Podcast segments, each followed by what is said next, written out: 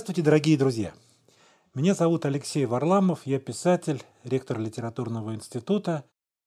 И сегодня я хочу рассказать вам о самом, на мой взгляд, неизвестном, самом непрочитанном русском писателе XX века, хотя имя его, конечно, вам очень хорошо известно, и одну его книгу вы уж точно наверняка читали.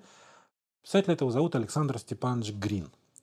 А почему я говорю, что он самый неизвестный и непрочитанный? Потому что, как правило, все-таки знакомство большинства наших читателей а, с творчеством Грина ограничивается его повестью «Алые паруса». А вместе с тем «Алые паруса» — это далеко не лучшее и не самое важное произведение этого автора. Вообще-то он написал примерно 8 томов рассказов, повестей, романов, очень интересных, очень ярких, очень глубоких. И кроме того, у этого человека была совершенно потрясающая судьба, а, которая совершенно не вяжется с повестью «Алые паруса». То есть, как мне думается, да, большинство из нас представляет Грина таким вот светлым романтиком, влюбленным в прекрасное, влюбленным в мечту, а, мечтающего о морских путешествиях. Это правда, но это не вся правда. Это только такая одна из граней его личности. А на самом деле это правда был совершенно потрясающий человек, и вот об этом я сейчас как раз и хочу поговорить. А, итак, он родился в 1880 году в городе Вятка, а, который не любил. И вообще детство Грина и первые годы его жизни, они такие были для него печальные, скучные. А, он любил читать книги и мечтал вырваться, удрать из этой Вятки куда-нибудь далеко-далеко. Хотя сама Вятка в этом совершенно не виновата, это прекрасный культурный русский город. Но вот так получилось, что Грин его не любил. Может быть, потому что у него была довольно такая сложная семейная ситуация. А в детстве вот такое несчастное детство, трудные отношения с родителями, они, конечно, сильно влияют на подростка. И у Грина все это было. А мама его умерла, когда ему было 14 лет, отец второй раз женился, а мачеха Грина терпеть не могла, характер у него был скверный, он плохо учился, конфликтовал. Ну, многие писатели на самом деле являются такими трудными людьми. Э, и в итоге его просто-напросто выставили из дома. А, и вот это вот одиночество, какая-то такая изоляция, которая с детства ему сопутствовала, она очень многое дальше в его жизни определила. А что было дальше? Значит, когда он с грехом пополам, из гимназии его выгнали, он плохо учился и хулиганил, а, он грехом пополам закончил реальное училище. И вот, мечтая переменить судьбу, он уезжает в Одессу, на юг, на море, потому что он действительно начитался всяких книжек про морские путешествия и решил стать моряком. Но когда он приехал в эту самую Одессу, а он был такой болезненный, узкогрудый, щуплый юноша, очень нелепо выглядевший. У него были длинные охотничьи сапоги, мексиканская шляпа сомбрero. И когда вот это чудо перьях попыталось устроиться на торговые суда в качестве юнги, то все капитаны, боцманы и прочие морские люди, поглядев на него, гнали его вон. В конце концов, над ним все-таки кто-то сжалился и на корабль его взял. Но когда он стал там пытаться овладевать этим морским ремеслом, то выяснилось, что ему это... Он, он-то думал, что море это круто, это паруса, волны, там красивые люди. А оказалось, что такой тяжелый труд, насмешки, грубость моряков. И что это нам напоминает? Это нам напоминает немножко как раз алые паруса, потому что, если помните, а, Грей, когда сбежал из дома и поступил юнгой на судно, то он тоже столкнулся с насмешками, с тяжелым морским трудом, но Грей все это превозмог. Грей победил, он освоил вот эти вот азы морского, морской работы, и тогда уже дальше э, капитан судна, увидев, что Грей прошел все эти испытания, стал учить его морскому делу, и в итоге Грей сделался капитаном. С Грином произошло ровным счетом наоборот. Ничего из него не получилось, его с позором выгнали с этого самого э, кораблика, куда он устроился на работу, но Грею он подарил другую судьбу. И вот здесь вот работает очень важный принцип как бы художественного творчества э, Грида и его отношение к своей жизни и к своей писательской будущей работе. Он, конечно, не знал, что он будет писателем, но заметьте, он дарил своим героям то, чего у него не получалось в жизни. И жизнь Грина – это прямое отрицание его творчества. А его творчество – это как бы прямая компенсация того, что в жизни у него не получалось. А не получалось у него много чего. Потому что, значит, как побитая собака, он вернулся в свою вятку, в эту несчастную, и оказалось, что вот Александр Степанович Грин, надо сказать, что Грин – это его псевдоним. Вообще настоящая фамилия была Гриневский, он был польских кровей. Отец его был польский повстанец. А, и когда это восстание польское потерпело поражение, отца сослали в Сибирь. Ну, дальше он женился на русской женщине, и так появился, значит, наш герой. И вот этот самый наш герой, вот это действительно было такое чудо в перьях, которое ничего не умело делать. Вообще, если бы у него потом не открылся писательский талант, то неизвестно, что бы из него получилось он не умел работать, он не любил систематический труд, он не умел учиться, он вообще не умел ничего. И в итоге что происходит с такими людьми? Они попадают в дурную компанию, и он действительно связался с какими-то плохими мальчиками, и они стали заниматься э, таким вот мелким воровством. А, и однажды они украли золотую цепочку у э, вятского дантиста. А, их поймали и чуть было не засудили. И опять пройдет много лет, и Грин напишет отличнейший роман, который будет называться «Золотая цепь». И в этом романе герой найдет огромную цепь из золота, разбогатеет, ну и дальше там будут происходить всякие разные события. Но опять же очень любопытно, как маленькая украденная цепочка в юности в романе вырастет в огромную золотую цепь. Вот это тоже а, Александр Грин. Отец, который чувствовал вину перед сыном, ну, говорю, поскольку второй раз женился, поскольку фактически выгнал сына из дома и так далее, отец в конце концов не нашел ничего лучшего, как отправить своего мальчика в армию, потому что лучше армия, чем тюрьма. И вот представьте себе нашего героя, который попадает в армию. Понятно, что служить – это царская армия, но тем не менее армия, любая армия есть армия. Служить он совершенно точно не хотел. Большую часть времени он проводил, значит, э, в карцере или на губе, как бы мы сказали сегодня, на гауптвахте. Вот. И в конце концов он попросту-напросто дезертировал из армии. Ну как он дезертировал? Это легко сказать дезертировал. Дезертировать надо куда-то. И вот тут Грин попадает в большую русскую историю. Потому что все описываемые события происходят на рубеже 19-20 века. Он родился в 80-м году, значит, ему где-то было лет 20, когда все это происходило. И а, в этот момент в России очень активно действует партия эсеров. Партия эсеров, которая занимается вот таким вот разрушением изнутри а, российского государства и которая вербует к себе, как в секту, вот таких вот неустроенных людей. И Грин показался им идеальной кандидатурой. То есть, когда он сбежал из армии, они его подхватили, они его обули, одели, накормили и стали готовить к теракту. Потому что одно из направлений партии эсеров это была террористическая деятельность. И так вот будущий автор «Алых парусов» по идее должен был стать террористом и погибнуть во время какого-то теракта, потому что э, эсеровские террористы, у них был принцип «теракт не закончен, пока террорист жив». И, как правило, террористы во время теракта погибали вместе со своими жертвами. И вот Грина стали готовить вот к этому злодеянию. Но тут произошла такая очень любопытная психологическая история. Вообще Россия была больна на тот момент.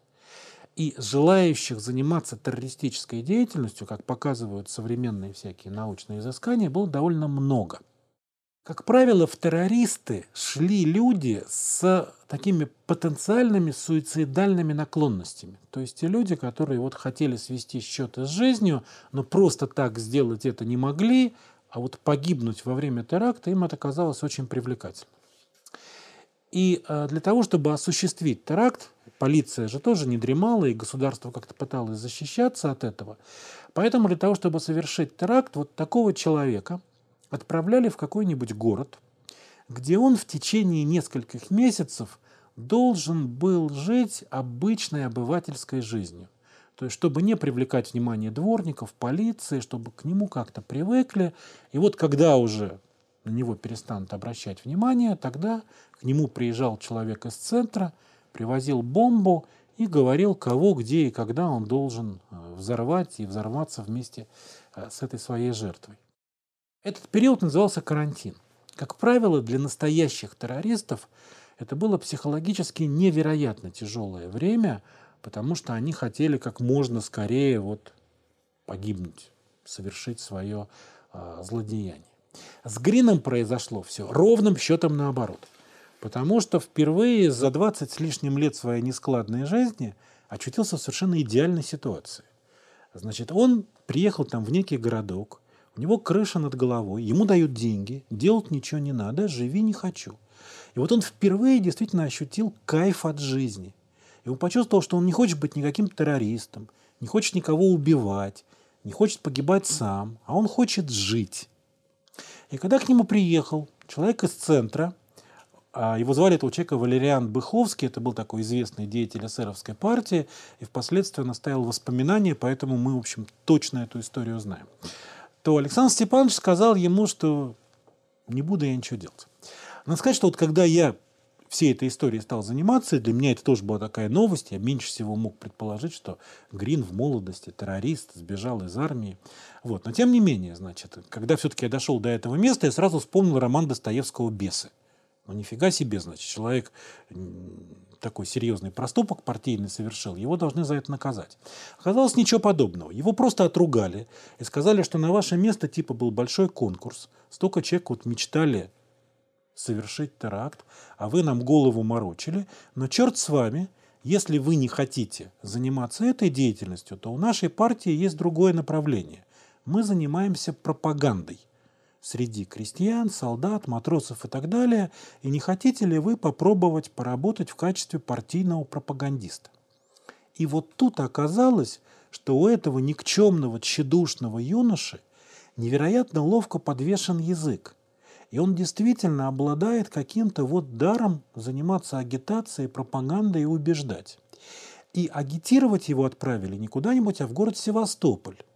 И не кого-нибудь, а моряков Черноморского флота. И вот здесь выяснилось, что вот этот вот парень с его мечтами о море, с его любовью к морю, которая действительно у него была, с его какими-то романтическими представлениями, оказался для них очень хорошим собеседником. Он действительно им классно рассказывал, как они тяжело живут, как несправедливо устроено э, российское общество, как надо делать революцию, ну и так далее, и так далее. И как вот мы построим другой мир, как в этом мире все будет прекрасно и хорошо. И вот все вот эти вот его, значит, такие устремления утопические, все это выразился, и он действительно оказался на своем месте. Дальше понятное дело, что с этими людьми государство тоже боролось за ними тоже как-то следила. А, и у Грина была очень хорошая интуиция.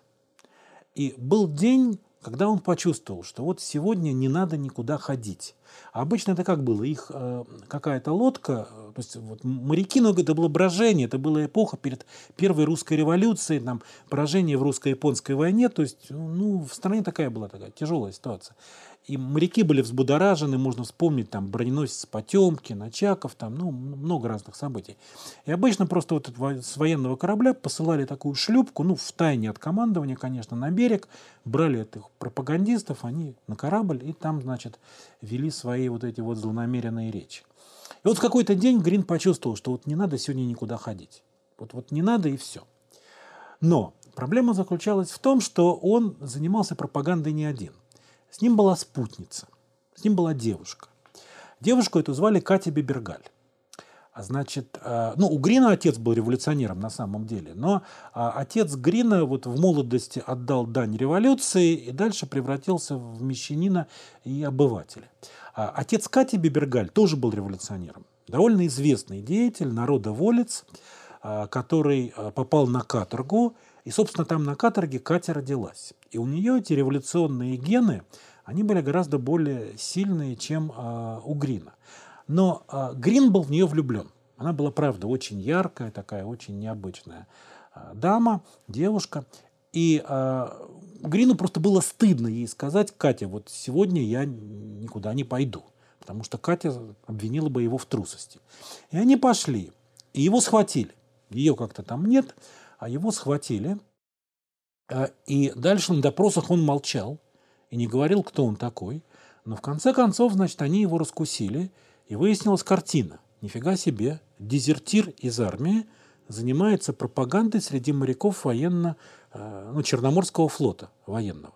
Это вообще была, конечно, виселица. Это, конечно, была абсолютно расстрельная статья.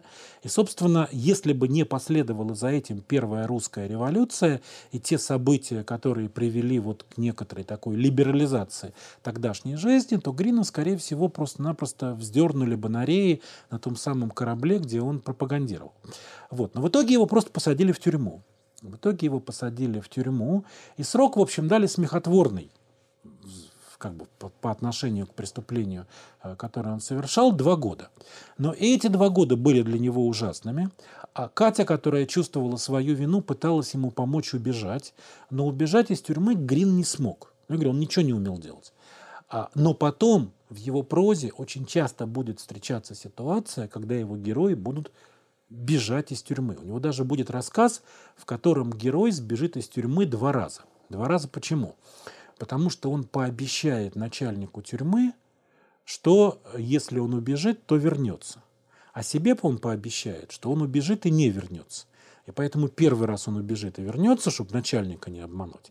А второй раз он убежит и не вернется, чтобы себя не обмануть. И вот так вот Грин очень любил, как кубик Рубика, вертеть все эти житейские ситуации. Короче говоря, значит, он отсидел положенные ему два года в тюрьме. Причем, я говорю, поскольку это были вот эти годы Первой русской революции, то он сам вспоминал, что в тюрьме были очень такие простые нравы, а, камеры днем не закрывались, заключенные там слонялись по коридору, общались друг с другом. В общем, какая-то лафа такая была. Вот. Но все-таки тюрьма. Все-таки тюрьма, ему психологически было очень тяжело. И когда срок его закончился, то ему сказали, что ну, может идти на свободу, но были ограничения, он не может ехать в Москву и в Петербург. Но первое, что сделал Грин, он поехал в Петербург. Почему? Потому что в Петербурге была Катя. И именно о Кате он думал все эти два года, о ней он мечтал, а, он представлял, вот как она, что она. И когда он приехал в Петербург и ее нашел, то он сказал ей, Катя, уходим, берем партийную кассу и едем на остров Таити. К черту эту революцию, к черту эту страну, к черту все вот это вот. Самое ценное в жизни – это любовь, это вот счастье и прочее, прочее. Вот, Грин любил Катю, но Катя не любила Грина. Катя любила революцию. И Катя совершенно не хотела никуда убегать, она хотела бороться, сражаться и воевать за э, счастливое будущее. А, и, короче говоря, Грин, надо сказать, что он был на самом деле человек бешеный. А, он в ярости, когда он увидел, что она не хочет выполнять его волю. Грин в ярости схватил револьвер, у него был с собой там какой-то брауник, в общем, какой-то был пистолетик, и стал ей просто-напросто угрожать. Но Катя тоже была та еще штучка и сказала, что никуда я с тобой не поеду. И тогда Грин выстрелил в нее. Но поскольку он ничего не умел делать, то с двух метров, или наоборот, он так гениально попал а, в нее, в ее грудь, что пуля прошла, не задев никакие жизненные органы, просто было много кровища. Но, в общем, ничего такого уж совсем плохого с Катей не а, случилось. Но после этого эсеры, которые Катю очень ценили, да, они просто сказали Грину, все, уходи, чтобы мы тебя больше не видели, и оставь, значит, нашу Катю в покое, и больше к ней э, не приближайся. А, и Грин действительно к Кате больше не приближался, но тут его опять схватила полиция. И на сей раз, значит, его обвинили в том, что он нарушил э, правила пребывания в Петербурге, где он не имел права находиться. Его посадили в тюрьму в очередной раз.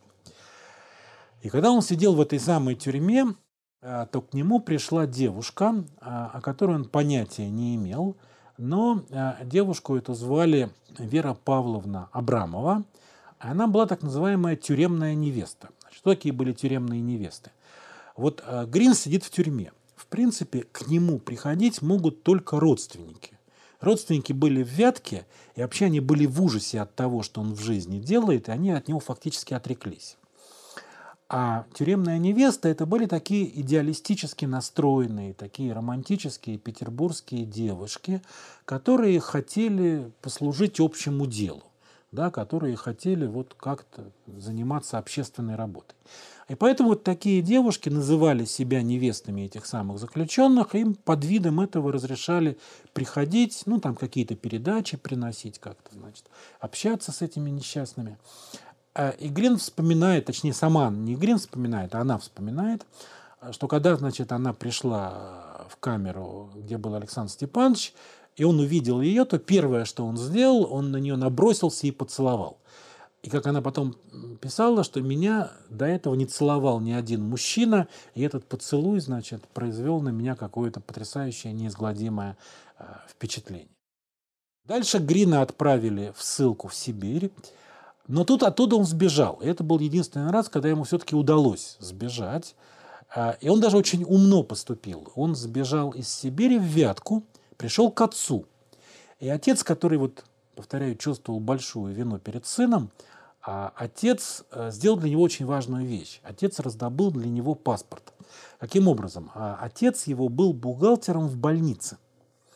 И поскольку в больнице ну, люди умирали, а он имел отношение к документам, то он просто-напросто взял паспорт некого недавно умершего мещанина Николая э, Мальгинова, по-моему, была фамилия этого мещанина, и отдал сыну паспорт Мальгинова. И, значит, Грин Мальгинов приехал в Петербург, пришел к этой самой Вере Павловне и сказал, что «Вера, я тебя люблю, я сбежал ради тебя, э, давай жить вместе». И они стали жить вместе. Потом, надо сказать, что Грин напишет гениальный рассказ, который называется «Сто верст по реке». Классный совершенно рассказ, очень советую почитать, где он иносказательно осмыслит и опишет всю эту ситуацию, где есть герой и две девушки. Одна злая, демоническая, которая толкает его на путь преступлений, и другая светлая, прекрасная, которая его спасает. И одна из них это будет Катя, другая будет а, Вера Павловна. Короче говоря, Грин, значит, стал жить э, с Верой Павловной, и она сделалась его, ну, сначала не венчанной женой, а просто вот такой вот э, дамой. И в этот же момент Грин начинает заниматься литературной деятельностью. И пишет свою первую книжку. Первая книга Александра Грина называлась «Шапка-невидимка». И это была такая абсолютно реалистическая книжка, состоящая из небольших рассказов, в которых Грин как раз осмыслял а, свое вот это вот террористическое прошлое, свою вот эту вот революционную деятельность. И на самом деле это совершенно гениальная книжка, потому что в ней он показал криминальный характер русской революции. В ней он показал вот эту вот уголовную психологию русских революционеров, которые не гнушались никакими средствами для того, чтобы достигать своих целей. То есть вот по своей направленности это, конечно, была книжка абсолютно антиреволюционная. Вот он просто показывал, как ну, в духе Достоевского, какие-то бесы такие, да, которые пытаются разрушить э, страну, государство. Вот. Но книга эта не имела никакого успеха. Хотя вообще тема была очень такая модная тогда. Можно вспомнить Бориса Савенкова э, с его книгами о терроризме. Можно вспомнить роман Андрея Белого «Петербург». Эти книги прозвучали. Книга Александра Грина, к сожалению, нет, но вот бывают в истории литературы такие несправедливые сюжеты. Вот. Но Грин не отчаивался, стал писать дальше. А вторая его книга – это была просто книга рассказов, абсолютно реалистических, очень хороших, написанных в духе э, Куприна, Леонида Андреева, Горького, такая немножко экспрессионистическая книжка, такой мрачный реализм, э, и вот такая природа зла, зла в человеке, зла в обществе, какие-то тайны таких вот психологических глубин. Все было в этой книге, но и она тоже не имела успеха.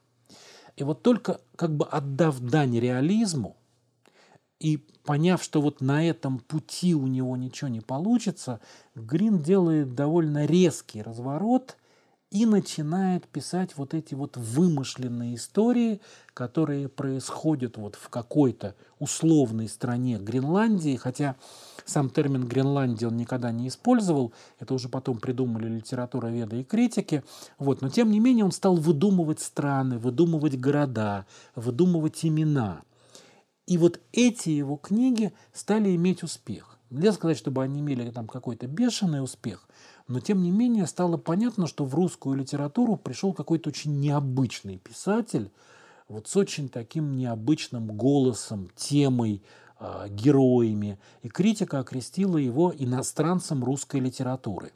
Да больше того, пошел даже слух, что автором этих рассказов был не сам Грин, а что якобы он убил какого-то английского капитана, а этот английский капитан был писателем, ограбил, значит, его сундучок, нашел там эти рукописи и, значит, там как-то перевел их на русский язык, не знаю как, и стал публиковать под своим э, именем.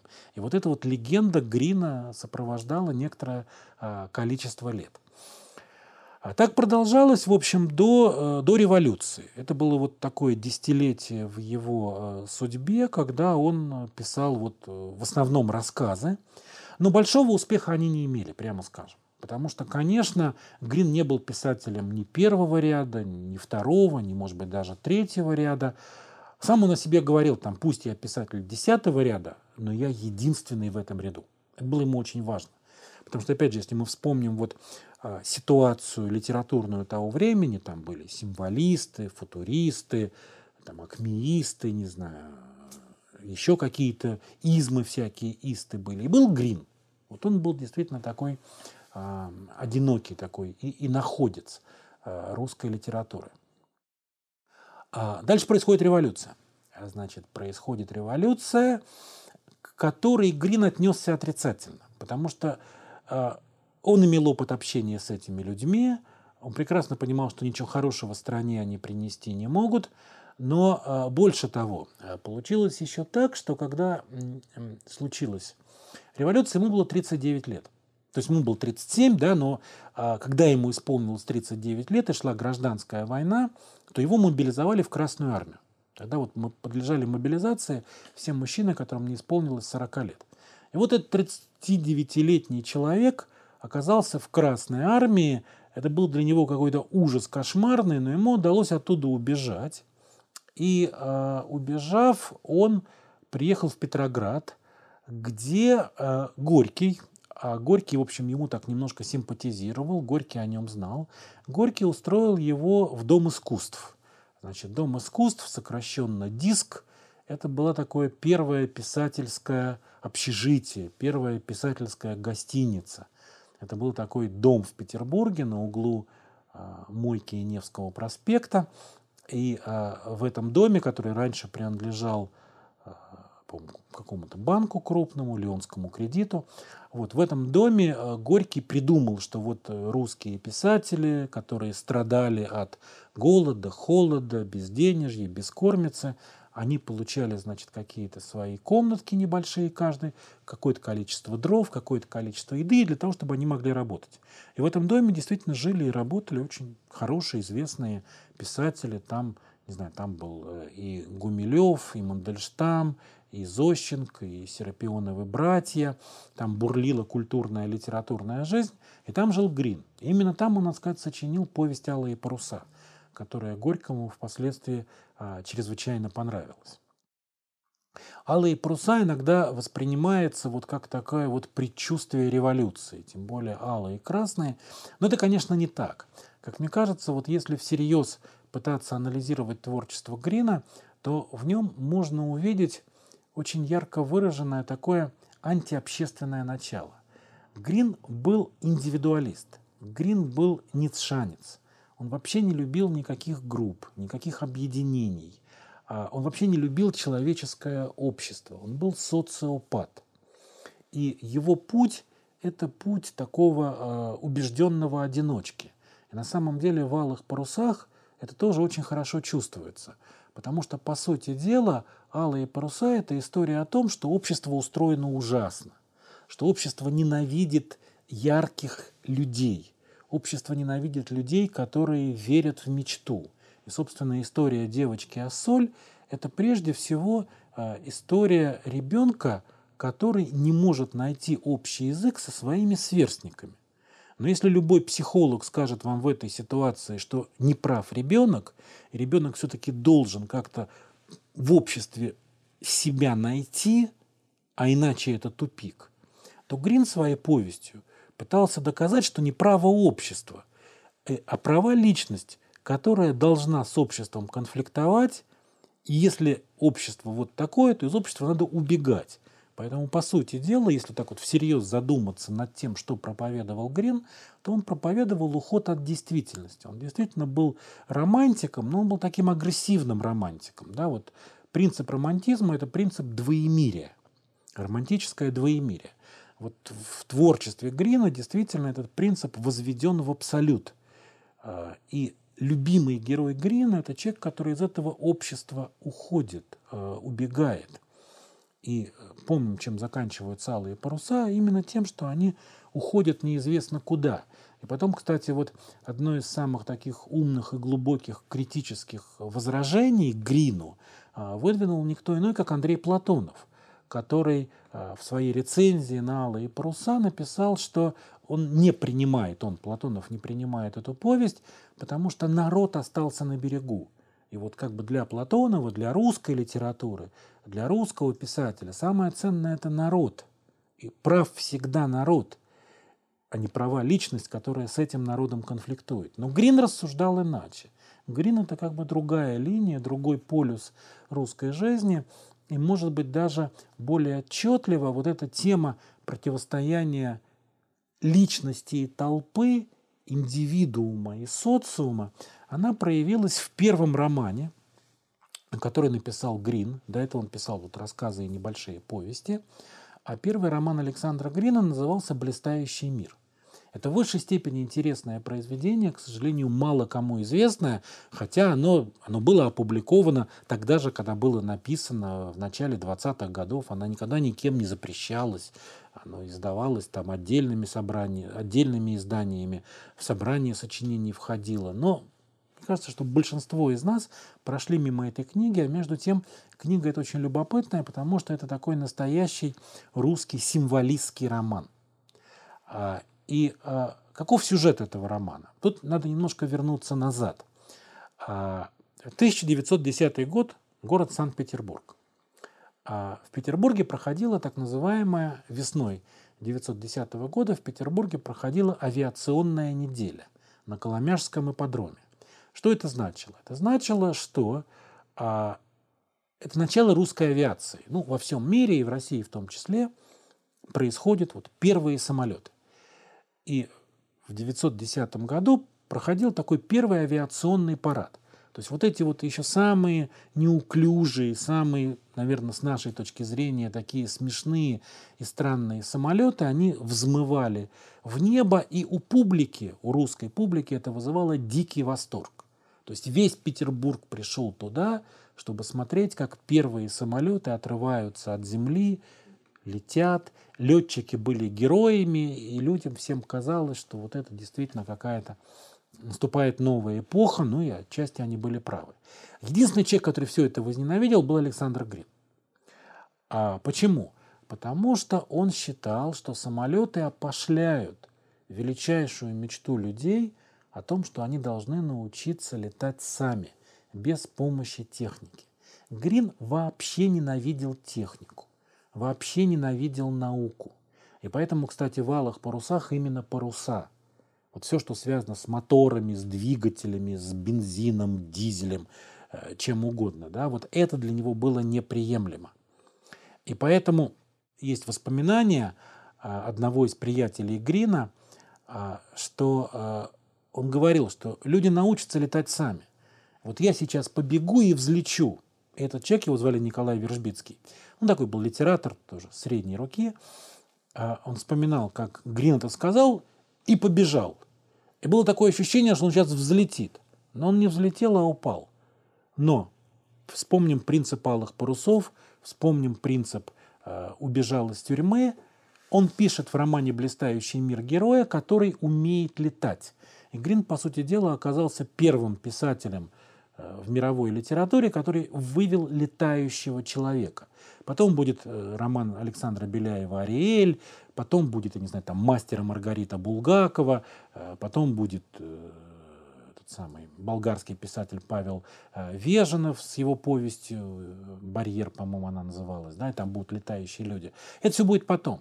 Грин первый придумал вот этого самого летающего человека. Но главный как бы конфликт этого романа заключается в том, что люди летающего человека ненавидят. И, по сути дела, это роман о том, как толпа ненавидит тех, кто отличается от нее. Толпа ненавидит тех, кто лучше, умнее, талантливее. А тот, кто лучше, умнее, талантливее, презирает толпу. И вот этот вот конфликт между яркой творческой личностью, наделенной какими-то удивительными способностями и толпой, это действительно для Грина очень важный момент. И во многом это такая идея ницшанская, это такая идея сверхчеловека, осмысленная Грином как бы на русской почве, на русском материале. Вот это то, что он в этом романе выразил. И поэтому роман «Блистающий мир» — это действительно очень интересное вот по мысли сочинение, и по сюжету очень интересное сочинение. И там очень сложная любовная линия. Да, там есть девушка, которая влюблена в этого летающего человека, но она тоже не может простить ему того, что он летает, того, что он лучше, чем она. И есть другая девушка, которая бесконечно верит этому летающему человеку, и он забирает ее с собой, и они уносятся в какое-то там э, занебесье, поднебесье. Немножко напоминает «Алые паруса», но э, «Алые паруса», я говорю, это очень такая повесть плакатная. Она такая, у нее толщина фанеры, как сказал бы Андрей Платонов. А «Блистающий мир» — это глубокое, философское э, и очень интересное сочинение. И, может быть, даже вот этот конфликт между обыденностью и мечтой, может быть, даже еще более художественно выразительно и интересно отражен в следующем романе Александра Грина, в романе, который наверняка многие читали, потому что это тоже такая популярная вещь, а, роман или повесть, который называется «Бегущая по волнам». А, значит, в «Бегущие по волнам» ну, сюжет примерно такой. Значит, а, главный герой, роман написан от первого лица, это человека такая мечта Александра Грина. Человек, который раз в месяц получает деньги от своего поверенного, за что получает, совершенно непонятно. Главное, что он получает деньги, он может ничего не делать, он может не работать, жить в свое удовольствие, скитаться по миру, путешествовать на красивых кораблях, э, предаваться искусству, э, влюбляться в красивых женщин и вот жить вот такой вот какой-то идеальной жизнью. И вот э, однажды Гарвей зовут этого человека. Э, Грин, говорю, он очень любил иностранные имена и любил, чтобы действие происходило... Как писатель он тоже из России на самом деле эмигрировал как художник. Физически он никуда не уезжал, понятное дело, но художественно он эмигрировал. А, и вот как художник Грин пишет этот роман, и Гарвей однажды, путешествуя по вот этой самой Гренландии, видит очень красивое парусное судно. И он договаривается с капитаном, предлагает очень большие деньги для того, чтобы ему разрешили э, на этом парусном судне ну, там, какое-то время путешествовать. А капитан злой человек, э, жесткий человек. Э, и когда они уже выходят в море, то между ними происходит конфликт между Гарвием и капитаном.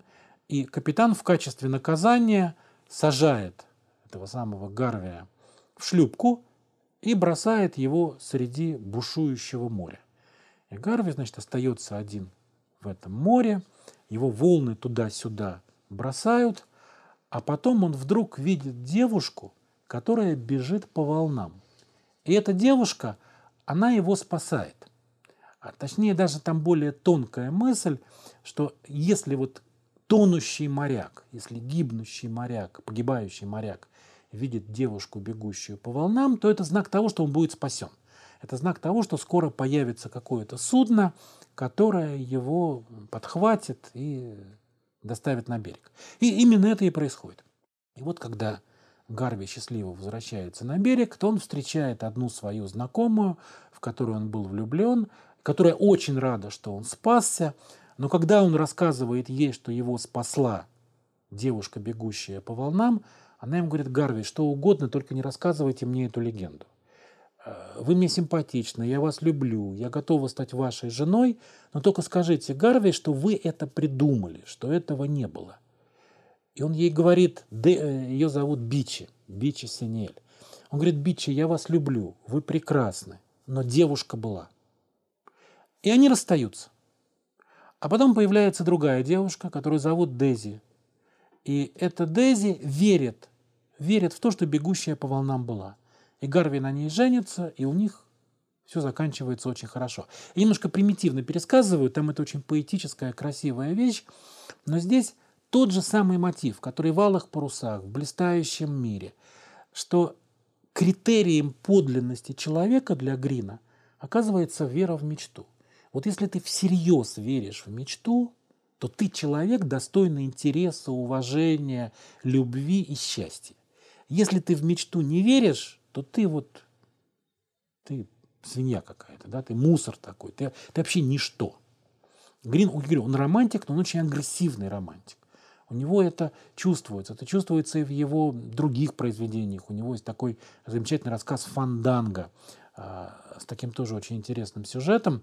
А, самое лучшее, что писал Грин, это на самом деле, когда у него действие происходило все-таки не в его вымышленных странах, городах, а когда действие происходило в каких-то реальных, например, в Петербурге или в Петрограде. Да? Вот действие рассказа Фанданга происходит в Петрограде во время Э, гражданской войны, во время вот голода, холода, э, революционной смуты.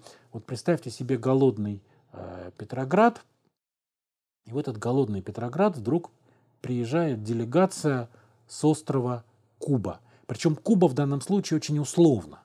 А, могла быть не Куба, Таити, Гаити, неважно. Важно, что это люди с юга и люди другие, чем жители Петрограда. И эта делегация с острова Куба а, она встречается вот с обычными людьми и говорит, мы привезли вам подарки. Мы привезли вам подарки от наших вот кубинских братьев, ваших братьев и сестер. Все, какие подарки? Мы привезли вам прекрасные покрывала. Мы привезли вам какие-то утонченные сигары. Мы привезли вам там какие-то мандолины, гитары. И эти люди смотрят на них и потом один поднимается и говорит, вы с ума сошли? У меня нет дров, у меня нет еды, у меня голодный ребенок дома. А вы мне рассказываете про какие-то ваши дурацкие покрывалы. Пошли вон, уходите отсюда. И они говорят, вы нас оскорбили и уходят. А, и вот для Грина этот конфликт между вот этим прекрасным, что может как-то помочь поддержать человека, и вот человеком таким вот обывателем, оно очень важно. Там этот рассказ заканчивается тем, что, опять же, единственный в этом зале э, жителей Петрограда, кто хочет принять дар кубинских друзей, а он таинственным образом попадает в волшебную картину, а, а эта картина является дверью в Гренландию. И ему разрешают там находиться всего полчаса. Он идет там по какой-то... Просто вот картина висит, да, вот он входит в эту картину, слышит музыку, там юг, тепло, климат другой, все другое. Он там всего полчаса находится, больше ему нельзя. Но когда он возвращается назад, оказалось, что на Земле прошло два года.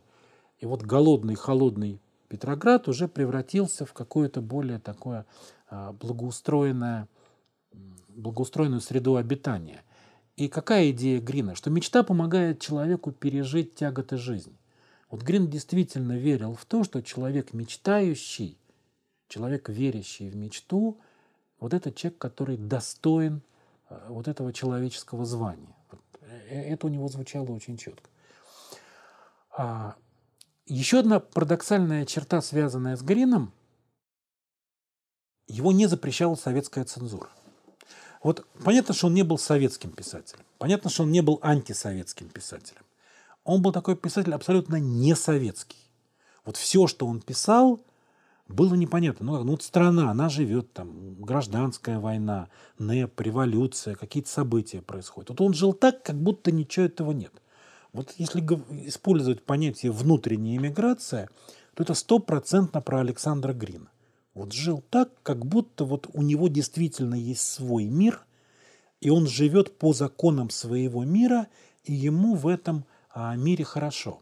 И до определенного момента власть вообще его не трогала и закрывала на него глаза. Ну и живи, ну и пиши. И он печатал свои вещи, и у него была не то чтобы какая-то безумная слава, но тем не менее, в общем, у него была вполне хорошая читательская аудитория, его книги выходили неплохими тиражами в частных издательствах. А, критика так относилась к нему немножко настороженно, но, в общем, хватало других врагов. Тут те Булгаков, тут те Платодов, тут те Замятин, тут те Пельняк. Были люди, которые вызывали гораздо больше раздражения, и Грин как-то вот так вот а, сумел отсидеться. Но не полностью. В конце 20-х годов, конечно, ситуация стала намного хуже, потому что а, уже вот эта вот такая аполитичность Грина, она стала раздражать, тем более, что тогда, в конце 20-х годов, он написал свой лучший роман, с моей точки зрения, самый глубокий, самый умный, такой самый психологически напряженный роман, который назывался «Дорога никуда». Представьте себе, Советский Союз, 1929 год, первая пятилетка, индустриализация, коллективизация, и вдруг выходит роман, который называется «Дорога никуда». В этом романе абсолютно не было никакой критики советского строя и прочее, прочее. Но сам факт, что писатель не находит никакой другой темы, как «Дорога никуда», и пишет горький роман о, а, о разочаровании, о столкновении мечты с действительностью, о разрушении иллюзий – о гибели добра, о гибели благородства. Вот такая очень трагическая книга. Вот. И после этого Глина просто перестали печатать. Там, его никто не репрессировал, никуда не ссылал, э, никуда не сажал. Его просто перестали печатать. И поэтому конец Грина был такой достаточно э, печальный. Он фактически умер в безвестности. А, он умер в безвестности, умер а, от, э, ну не то чтобы впрямую от голода, но по крайней мере, в общем, было понятно, что вот судьба его не сложилась. Его самое последнее произведение называлось «Автобиографическая повесть», и в этой повести а, он действительно как бы пытается осмыслить свою жизнь и пытается понять, почему из него ничего не получилось. Он никого в этом не винит. В конце жизни он вообще очень просветлел – он обратился в церковь, как бы вот это вот ницшанство стало от него уходить. А, э, он стал верующим человеком, и вот эти вот мотивы покаяния, какие-то исповедальные мотивы, они в самых последних его а, произведениях звучат. И сохранилось совершенно потрясающее свидетельство священника, который исповедовал его перед смертью. Это был год 1932, э, лето 1932 года. И священник рассказывал вдове Грина что а, когда он спросил его, Александр Степанович, вы примирились со своими врагами? А, Грин сказал, вы имеете в виду большевиков? Я к ним равнодушен. Это поразительная оценка, потому что большевиков любили, ненавидели, восхищались, боялись, проклинали. Но вот это царственное «я к ним равнодушен» мог произнести а, только один человек, Александр Грин – когда ему было очень плохо в последние годы, э, его друзья, немногие друзья, говорили, ну вы же в молодости были у эсеров, вы в молодости сидели в тюрьме, вам за это, может быть, положены какие-то льготы. Грин категорически отказывался спекулировать своей молодостью и всеми этими своими страданиями. Он был, конечно, человек вот невероятной а, гордости и собственного достоинства. Слава пришла к нему после смерти, слава огромная – «Алые паруса» было одно из самых популярных произведений в советской литературе в 60-е годы. Вся страна просто сходила с ума от этой повести. Были клубы «Алые паруса», там пионерское движение «Алые паруса», был фильм «Алые паруса», были безумные тиражи этой повести. А, в наше время «Алые паруса» стали коммерческим брендом, и мы знаем, что есть сеть магазинов «Алые паруса», есть жилой комплекс в Москве, который называется «Алые паруса», есть праздник выпускников в Петербурге, да, который называется «Алые паруса». И тут э, что еще любопытно? Э, Грин в конце жизни говорил своей жене, что он очень мечтает о Нобелевской премии. Почему? Потому что он хотел совершить кругосветное путешествие. Вот этот человек, который так воспевал море, парус, корабль, ветер, он на самом деле в жизни толком ничего не видел. Вот вся его жизнь проходила, родился в Вятке, потом жил некоторое время в Петербурге, в конце жизни перебрался в Крым. Но мира, огромного мира он не видел. Он, конечно, мечтал объездить мир. И вот если бы можно было придумать в истории литературу машины времени, если можно представить, сколько денег зарабатывали издательства на его книгах после его смерти, сколько денег зарабатывают вот все эти жилые комплексы и магазины, которые эксплуатируют его бренд, если можно было бы каким-нибудь таинственным образом перекинуть вот эти деньги в его жизнь и дать ему немножко больше воздуха, это было бы очень справедливо. Но что невозможно, то невозможно. Вот. А закончить мне бы хотелось вот таким небольшим фрагментом из э, одного из его романов. А, у Грина есть такой роман. Говорю, он написал там 5 или 6 романов.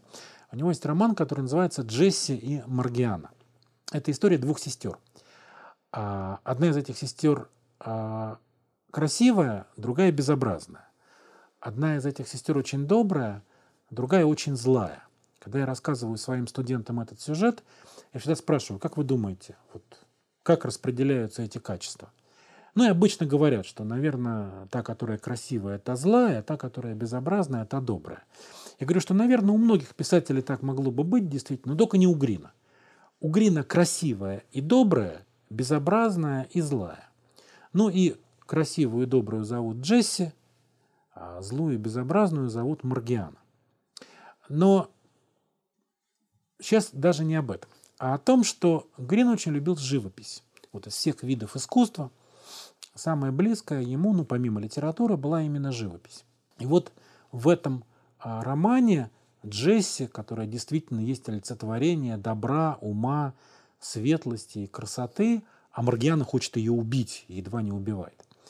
А, так вот, э, Джесси однажды, а, разговаривая со своими друзьями, а, вспоминает,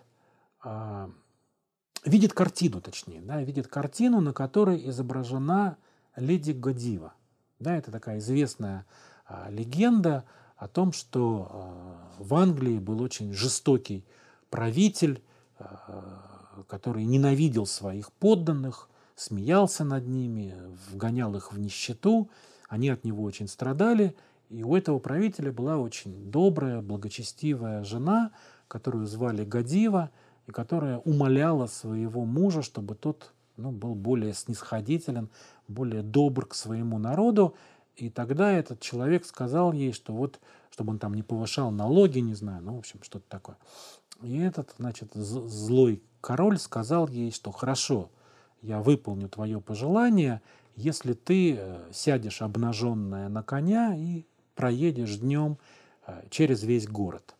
Э, и вот картина, которая описывается в этом романе, значит, на этой картине изображена обнаженная женщина, которая сидит верхом на коне, и, значит, вот она едет на этом коне через весь город. И вот когда Джесси а, а, да, а жители этого города, значит, они все как-то так вот стыдливо опускают голову и не смотрят на нее. И когда Джесси смотрит на эту картину, она говорит, что мне не нравится эта картина, это неправильная картина. Ведь получается так, что да, жители этого города, они не смотрят на нее. Но сколько жителей этого города? Несколько сотен, может быть, тысяч человек. А сколько зрителей у этой картины? Сколько людей смотрят на вот эту обнаженную а, леди. Если бы я была художником, говорит она, я бы нарисовала эту картину совсем иначе. Я бы нарисовала темную комнату. В этой темной комнате несколько человек. А на их лице страдания, печаль, грусть, стыд. И а, один из них, глава семьи, прижимает палец к губам и мимо проходит, да, потому что, ну, прижимает палец к губам, потому что мимо проходит вот лошадь, на которой сидит эта женщина. И комната темная, и только тонкий-тонкий луч света пробивается сквозь ставню. Этот луч и есть леди Гадива. Вот в каком-то смысле этот луч и есть Александр Грин. Ну вот все, такая сказка вам про Александра Степановича.